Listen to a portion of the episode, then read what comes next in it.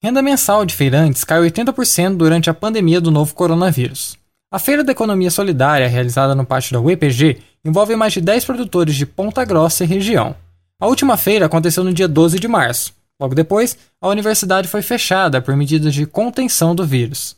Desde então, membros da AFESOL, Associação de Feirantes de Economia Solidária, confirmam uma queda de 80% na arrecadação mensal do grupo.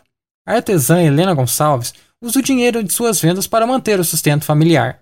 Com a baixa arrecadação, a feirante solicitou o auxílio emergencial. Ainda assim, Helena revela preocupação. Acabando o auxílio do governo, eu mesmo não tenho renda para pagar minhas dívidas né, que eu tenho. Além dos artigos individuais, os feirantes também comercializam produtos coletivos. O dinheiro obtido com a venda desses itens é destinado ao pagamento de despesas da FESOL.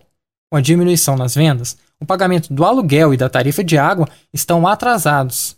O acúmulo de dívidas obrigou os feirantes a desocuparem o espaço onde funcionava a associação. Uma estratégia para promover as vendas é a divulgação de produtos e serviços nas redes sociais. Outra alternativa encontrada por alguns artesãos foi a confecção de máscaras. A IESOL, incubadora de empreendimentos solidários da OIPG, apoia a FESOL e outros grupos. O programa de extensão promoveu uma iniciativa para reduzir os impactos da pandemia. Através da internet, com a ajuda de 41 pessoas, a ESOL arrecadou 3 mil reais. O valor deve atender inicialmente os grupos que possuem mais dívidas. Esse dinheiro também será destinado para a compra de materiais usados na confecção de produtos de economia solidária.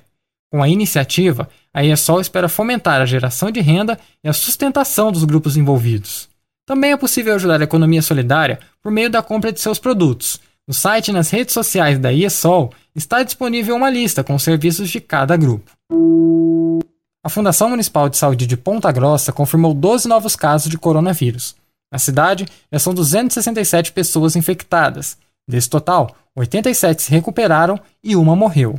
No Paraná, foram registrados 612 novos casos e 18 mortes, segundo a Secretaria Estadual de Saúde.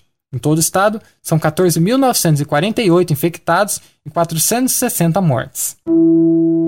Eu sou Matheus Gaston e esse foi o Boletim Covid-19 Informação contra a Pandemia, uma produção diária do curso de jornalismo da Universidade Estadual de Ponta Grossa.